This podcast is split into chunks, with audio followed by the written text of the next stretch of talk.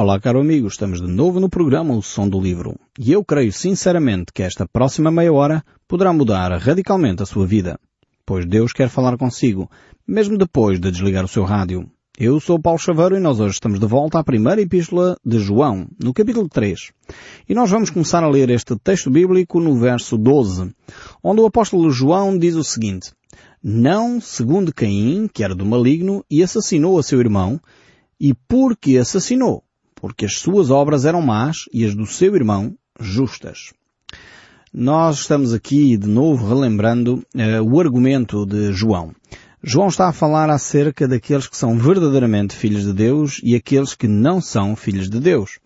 E ele utiliza aqui o exemplo de Caim e Abel para nos refrescar a memória, para nos relembrar, no fundo, que desde o Jardim do Éden há duas famílias que convivem na Terra. A família de Caim e a família de Abel. Uh, Abel, uh, relembrando a história, uh, estava então perto da altura, já tinham saído do Éden, do jardim, Adão e Eva tinham sido retirados, estariam ali pela região, e Abel então decidiu trazer as suas ofertas a Deus, fazer um culto a Deus. E Caim também a mesma coisa. Então Abel trouxe um cordeiro, porque certamente eles tinham recebido orientações de Adão e Eva uh, acerca da forma como se uh, organizava o culto naquela altura, e então Abel sabia que era necessário trazer um, um cordeiro, porque sem derramamento de sangue não há remissão de pecados, e Caim também tinha esta informação certamente, mas decidiu trazer as primícias uh, do campo. Deus aceitou então a oferta de Abel e rejeitou, porém, a oferta de Caim. E é isso exatamente que diz o texto bíblico. Então, uh, Caim ficou extremamente indignado, ficou extremamente uh, amargurado no seu coração e decidiu então uh, matar a seu irmão. Isto revela, no fundo, o coração de Caim. Se ele fosse realmente nós, um homem de Deus, não iria alimentar este tipo de sentimentos e muito menos agir desta forma. Uh, e, e, aqui revela, uh, no fundo, este, esta atitude de Caim, que não era uma atitude uh, efetivamente pacífica, uma atitude uh, no sentido de agradar a Deus. Nós poderíamos dizer, ah, então, mas ele era um homem generoso, um homem que trazia ofertas a Deus. Pois, há muita gente a trazer sacrifícios a Deus. Uh, como um ato religioso, como, enfim, cumprimento de dever, como, enfim, tradição na sua vida. E quantas pessoas vivem assim a sua fé, pensando que é uma fé genuína, pensando que estão a fazer eh, assim, é que está certo.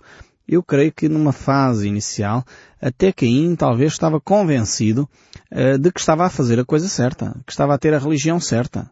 E quantas pessoas uh, perguntam, não, mas qual é a religião certa? Qual é uh, a religião correta?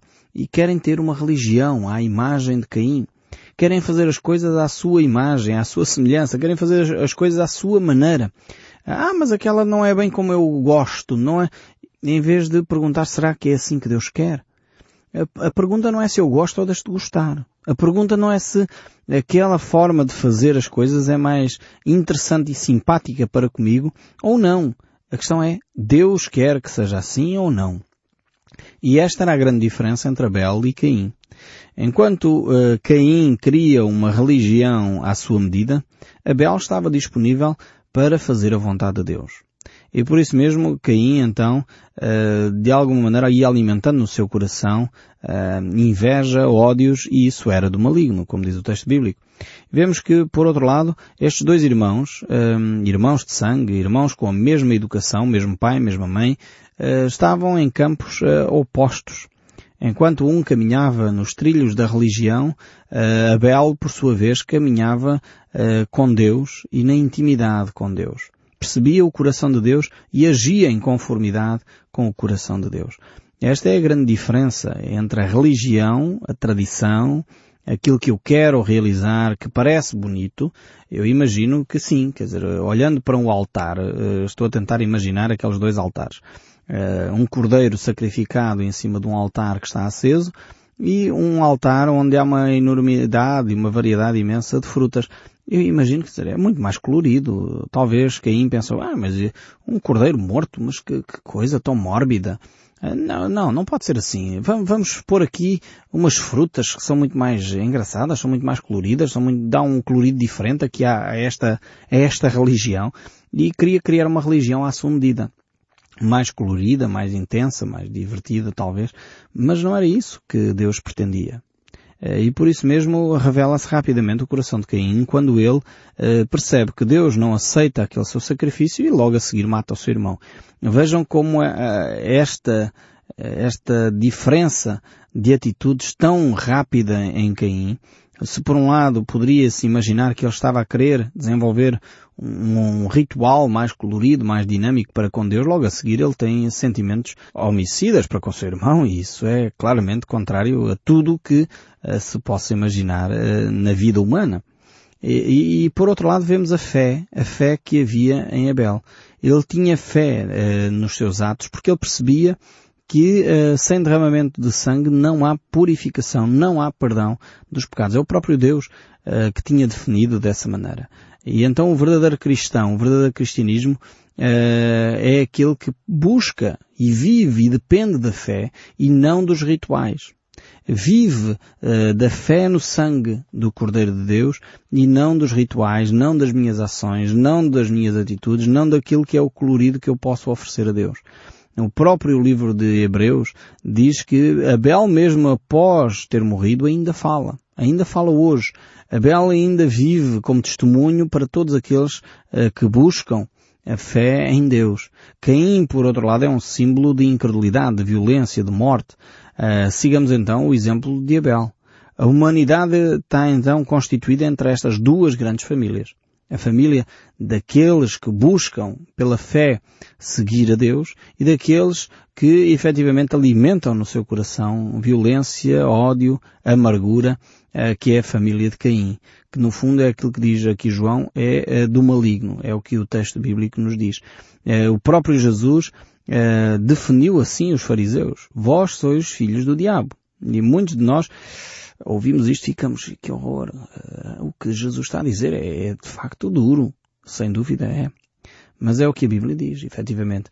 Há aqueles que são filhos de Deus, efetivamente. Todos nós somos criaturas de Deus. Isso não é inquestionável. Todos nós somos criados por Deus. Uh, e nesse sentido podemos dizer que todos nós somos filhos de Deus, mas para simplificar uh, vamos fazer esta distinção. Todos nós somos criaturas de Deus, mas aqueles que são família de Deus são aqueles que receberam a Jesus Cristo como seu Senhor e Salvador. Aqueles que não receberam Jesus Cristo como seu Senhor e Salvador, de acordo com aquilo que Jesus nos ensina, são família de Satanás.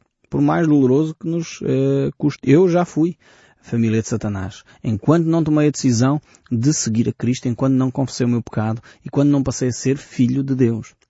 Mas a todos quantos o receberam, deu-lhes o poder de serem filhos, filhos de Deus, aos que creem no seu nome, diz o texto bíblico. E o próprio Jesus afirma, quando conversa com Nicodemos, que aquilo que é nascido da carne é carne e o que é nascido do, do espírito é espírito. E as duas coisas são opostas entre si. Uh, não, não, não se pode dizer que a pessoa simplesmente nasceu da carne e agora já é filho de Deus porque nasceu na carne. Não, são coisas completamente distintas, são de naturezas diferentes. É por isso mesmo que é fundamental que cada um de nós possa nascer do Espírito, possa ter essa relação com Deus. Uh, e como diz aqui o texto bíblico no verso 10, nisto são manifestados os filhos de Deus e os filhos do diabo. Todo aquele que não pratica justiça não procede de Deus. Também aquele que não ama seu irmão. Estas são as características daqueles que estão longe de Deus. Uh, nisto, diz ele, são manifestados os filhos de Deus, na prática, na vida uh, concreta do dia a dia, na forma como uh, estamos a agir no nosso dia a dia, no nosso pensar, na nossa maneira de ser e estar. Depois prossegue aqui o texto bíblico no verso 13 e diz, Irmãos, não vos maravilheis se o mundo vos odeia. João já tinha manifestado isso, eh, esta ideia, um pouco por toda a epístola, mas ele reforça de novo este ensino que é o ensino do Senhor Jesus Cristo. Nós encontramos este ensino no Evangelho de São João, que João registra também no capítulo 15, o verso 18, quando ele diz, Se o mundo vos odeia, sabei que me aborreceu antes, antes de vós. Se fosseis do mundo, o mundo vos amaria. Porém, como não sois do mundo, antes eu vos escolhi do mundo, por isso o mundo vos odeia. O mundo odiou Jesus. Odiou ao ponto de o crucificar. Isto não quer dizer que não havia seguidores de Jesus, não é? Não quer dizer que toda a gente era inimiga de Jesus. Não, de facto, não era assim. Havia milhares de pessoas que estavam a seguir a Cristo, a seguir os seus ensinos. Mas o mundo, o sistema, quando fala aqui em mundo, fala do sistema mundial. A forma como o mundo age, a forma como o mundo reage. E, e lembrem-se que aqui quando se fala do mundo, Inclusive, estamos a falar da religião. Uh, não sei se você se lembra, quem foram os primeiros promotores uh, das acusações em relação a Jesus? Foram os religiosos. Uh, entendo bem quando aqui a palavra mundo, porque às vezes mundo nós pensamos logo em tudo aquilo que é muito errado, corrupção, guerra, violência. Também é disto que estamos a falar, mas não é só disto. Uh, aqui o mundo vos odeia muitas vezes é a religião. Eh, eu lembro-me de, de, algum tempo atrás, alguns eh, dos nossos ouvintes estavam a começar a ouvir o nosso programa o Som do Livro e foram falar com o seu líder religioso e a primeira coisa que eles disseram, nem pensar, não ouça isso. Como se ouvir a palavra de Deus fosse uma coisa muito errada. Não se admirem que o mundo vos odeia. Uh, Jesus era odiado principalmente pelos fariseus, pelos religiosos da época. As pessoas que vivem a religião, no sentido uh, cerimonial, no sentido mais uh, puro e duro, como se costuma dizer, as pessoas que amam a religião detestam Cristo. Porque as duas coisas não conseguem conviver. Podem até parecer semelhantes, mas não são iguais. Realmente a religião existe para manter o status quo, para manter determinados líderes nas suas posições, para satisfazer o ego humano. A vida cristã, eh, a intimidade com Deus existe para glorificar a Deus, existe para honrar o nome de Jesus e existe para nos libertar das amarras que muitas vezes a própria religião cria. Então, perceba isto. É fundamental nós percebermos que Jesus Cristo eh, nos desafia a viver uma vida de liberdade não é uma vida de anarquia, atenção. Alguns dizem, ah não, estão sempre a viver em liberdade, já não congregam com mais ninguém, já não entram em mais nenhuma igreja. Não é isso que a Bíblia diz.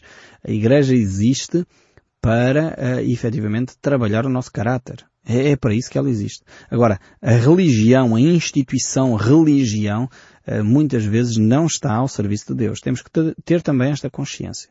E mais uma vez, eu não estou a falar de rótulo algum. Porque às vezes a gente pensa que, ah, o Paulo está a falar das seitas, ou está a falar... Não, às vezes são religiões reconhecidíssimas no nosso país que não estão ao serviço de Deus. Têm um nome todo pomposo, têm uma história tremenda atrás de si, mas na realidade nesta geração muitas vezes se afastaram dos princípios apostólicos, dos princípios cristãos, dos princípios evangélicos e, e depois estão a fazer e, e, a viver coisas que não têm nada a ver com, com o Evangelho. Precisamos realmente recuperar os princípios básicos do cristianismo. E viver em humildade, viver uh, baseado nos princípios de Jesus. Por isso é que ele dizia, aprendei de mim que sou manso e humilde de coração. Sem buscar essa popularidade, sem buscar os aplausos dos seres humanos. Uh, e isso é viver o cristianismo. Cristo vivia dessa forma. Ele tinha multidões em torno de si. Mas ele não fazia as coisas para satisfazer as multidões. Ele fazia as coisas para satisfazer a Deus Pai. Ele vivia, isso era eh, a vida dele. Era fazer a vontade do Pai. E por isso o apóstolo Paulo aos Filipenses, no capítulo 2, ele diz, tende em vós o mesmo sentimento que houve também em Cristo Jesus. Pois ele, subsistindo em forma de Deus, não julgou por usurpação ser igual a Deus. Antes a si mesmo se esvaziou, assumindo a forma de servo, tornando-se em semelhança de homem, e reconhecido em figura humana, a si mesmo se humilhou, tornando-se obediente até à morte e morte de cruz. Este é um texto tremendo que manifesta, uh, em primeiro lugar, o coração de Jesus. Mais do que uh, muitas vezes saltamos rapidamente para a humildade de Jesus. Mas mais do que a humildade, aqui estamos a falar que Jesus abdicou dos seus direitos. Ele abriu mão daquilo que era seu por direito. E isto é algo difícil. Ele não julgou por usurpação ser igual a Deus, antes a si mesmo se esvaziou. Gnosis é a palavra utilizada aqui no grego, ehm, que é utilizada para este esvaziamento. É, é, dizer, eu tinha direito a isto, mas agora eu uh, abdico deste direito. E foi isto que Jesus fez. E como consequência disso, então, ele realmente humilhou-se, tornando-se então obediente até à morte e morte de cruz. Tremendo exemplo de Jesus Cristo. É este exemplo que nós temos que seguir. Eu tenho o direito de, mas eu abro mão dele. Para me identificar para me uh, manifestar uh, como alguém que ama, para manifestar Uh, realmente o dar a mão ao necessitado, para manifestar o Cristo que está em mim. Então é esta atitude que Deus espera de nós. Abrir mão dos nossos direitos. Quantos de nós somos muito ciosos dos nossos direitos? E esquecemos-nos de abrir mão deles como Cristo fez. Para realmente outros poderem beneficiar deste amor de Deus que Ele tem derramado em nossos corações. O verso 14 do capítulo 3 desta carta de 1 João, ele diz assim, Nós sabemos que já passamos da morte para a vida, porque amamos os irmãos. Aquele que não ama, permanece na morte. Então, dizer que eu sou cristão, mas que não me relaciono com ninguém, uh, há aqui qualquer coisa que não bate certo. Aliás, João vai mais longe. Ele não diz só que não bate certo, ele diz permanece na morte. Aquele que não ama não pode uh, estar em Deus. Porquê? Porque Deus é amor. Porque Deus é amor na sua essência, aquele que diz que tem Deus mas não ama, não, não está de acordo com a palavra de Deus. Nós sabemos que realmente já passamos da morte para a vida na prática, pela vivência prática. Uh, é necessário nós vivermos este cristianismo de uma forma intensa, amando o próximo, vivendo esse amor de uma forma concreta, como nos diz Tiago, se vires alguém carenciado, não o despeças em paz e diz eu vou orar por ti. Não, não serve só a oração. Dá-lhe o que ele tem necessidade. Age de uma forma concreta. Dizer que amamos muito as pessoas, mas depois quando, quando elas necessitam de algum apoio, uh, que a gente vá fazer umas compras, que a gente vá cuidar delas, não fazemos quando precisa que, que nós arrumemos a casa. Ah, eu amo muito a minha esposa, mas depois ela está esfalfada de trabalho e eu estou assentado a ver o telejornal e ela uh, precisar de ajuda e eu não dou uma ajuda, que tipo de amor é este? Precisamos de repensar aqui algumas coisinhas. Então não basta simplesmente ficar com teorias interessantes, temos que passar à prática.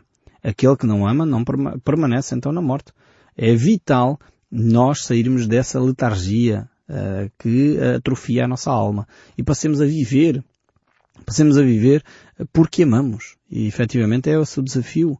Uh, você tem amor pelos seus dos irmãos em Cristo? Então esta, é básico esta pergunta para saber se realmente está ou não em Cristo. Algumas pessoas dizem, ah, eu sou cristão, mas eu não vou a comunidade nenhuma, eu não quero me relacionar com ninguém, eu estou muito bem, é eu e Deus. Bem, há aqui qualquer coisa que não bate certo. De acordo com João, uh, precisamos de manifestar esse amor. Não é possível ser cristão e estar enclausurado não é possível ser cristão e estar uh, fechado hermeticamente em qualquer outro sítio. Não, um cristão tem que se relacionar. Faz parte do cristianismo. Uh, manifestar amor e essa manifestação de amor só é possível quando eu me relaciono. Quer dizer, se eu não convivo com ninguém, não posso manifestar amor, nem posso manifestar muitas outras coisas. Uh, porque não convivo com ninguém, anos e anos a fio, quer dizer, sou um ermita e isso não faz sentido em termos da, da, da ideologia cristã ser cristão sempre obrigatoriamente tem pessoas ao redor. Tem pessoas a quem dar amor, tem pessoas a quem acolher, tem pessoas a quem auxiliar. Aquele que não ama, diz o texto bíblico, permanece na morte. Esta é a situação daquele que não ama efetivamente, que não tem esse relacionamento. E o verso 14 ainda diz, nós sabemos que já passamos da morte para a vida porque amamos os nossos irmãos, como nós já lemos. Aquele que não ama permanece na morte. E o verso 15 diz, todo aquele que odeia seu irmão é assassino.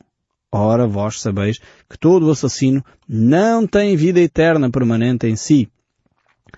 Nós temos realmente estas palavras do apóstolo João. Ele queria deixar os pontos nos is, como se costuma dizer. Ele não está com rodeios.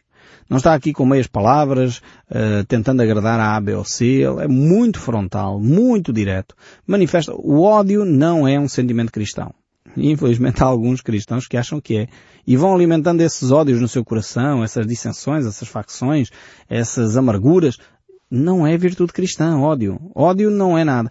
E realmente o ódio mata-nos. A nós em primeiro lugar. Uh, alguém disse um dia que nós muitas vezes perdemos o sono, a tranquilidade, porque permitimos que os nossos inimigos durmam connosco na cama. Ou seja, eh, não perdoamos aquelas pessoas, não resolvemos os assuntos com elas, não fomos falar diretamente. E então levamos aquilo para a nossa cama, andamos com insónias, andamos uh, tantas dificuldades em, em digestões, em situações complicadas, o nosso organismo anda completamente desregulado porque vamos alimentando aqueles ódios como se fosse um animal de estimação. Temos que acabar com isso porque isso não provém de Cristo. E se temos dificuldades nesse, nesse ponto, precisamos então de, de, do auxílio de Cristo sobre nós. Aliás, é o próprio Cristo que nos diz no Evangelho de João, capítulo 5, verso 21, quando ele diz, ouviste eh, o que foi dito aos antigos, não matarás. E quem matar estará sujeito a julgamento. Eu, porém, vos digo que todo aquele que sem motivo se irá contra seu irmão está sujeito a julgamento. E quem proferir insulto a seu irmão está sujeito a julgamento no tribunal. E quem lhe chamar tolo estará sujeito ao inferno. Então vemos como Jesus está a colocar mais uma vez a fasquia a um nível elevadíssimo. Aqui não há hum, qualquer meia medida. Aqui é realmente preto no branco. E nós temos que avaliar as nossas ações. Mais uma vez, Cristo está a querer chamar-nos seriamente a atenção às nossas motivações. Como é que nós permitimos que os pensamentos condicionem o nosso coração? E quando nós permitimos que esses pensamentos condicionem o nosso coração, muitas vezes alimentamos ódios que não têm fundamento nenhum. Porque foi a vizinha que disse, que o outro disse, que o outro disse, e nós pensamos logo com a cabeça que aquele nosso uh, amigo de há longa data está com uma má atitude para connosco. E vamos alimentando isso e infelizmente destruímos amizades, destruímos relacionamentos. Precisamos ser pessoas mais maduras e impedir essas, eh, essa maledicência no nosso coração, à nossa volta e tomar atitudes concretas. E o apóstolo continua, nisto conhecemos o amor em que Cristo deu a sua vida por nós e devemos nós dar a nossa vida pelos irmãos. Tremendo este desafio. Eh, ninguém tem maior amor do que este do que alguém dar a sua vida por nós, diz Jesus Cristo. E João está a repetir exatamente esta mesma, esta mesma ideia. O bom pastor dá a vida pelas suas ovelhas. E, e é este o texto bíblico que João nos desafia a refletir, percebendo nós que este é o maior ato de amor. É quando nós damos a nossa vida. E dar a vida não é só necessariamente morrer. Dar a vida às vezes é abdicar de, é, é, calar quando deveríamos, eh, se calhar, ter dito qualquer coisa e, e abrandamos a nossa ira. Não permitimos que o nosso, o nosso crescendo de discussão continue para a frente. Abdicamos de, dos nossos direitos. Isto é amor. O verso 17 ainda diz, Ora, aquele que possui recursos deste mundo e vir seu irmão padecer necessidade e fechar-lhe o coração, como pode permanecer nele o amor de Deus? Uma pergunta que João faz, simples, direta, que vai eh, direto ao nosso coração. Se eu sei que devo fazer o bem e não o faço, eh, realmente nisto eu peco. E precisamos de tomar algumas atitudes. Filhinhos, não amemos nem de palavras nem de línguas, mas de facto e de verdade. E nisto conhecemos que somos da verdade, bem como perante Ele tranquilizemos o nosso coração, pois o nosso coração nos acusa. Certamente Deus é maior do que os nossos corações e conhece todas as coisas. Tomemos atenção. Se o nosso coração nos acusa, muito mais Deus, que conhece todas as coisas. Então deixemos a nossa consciência falar e depois possamos agir em conformidade com aquilo que Deus quer para cada um de nós. E eu espero sinceramente que o som deste livro continue a falar consigo, mesmo depois de desligar o seu rádio. Que Deus o abençoe ricamente e até ao próximo programa.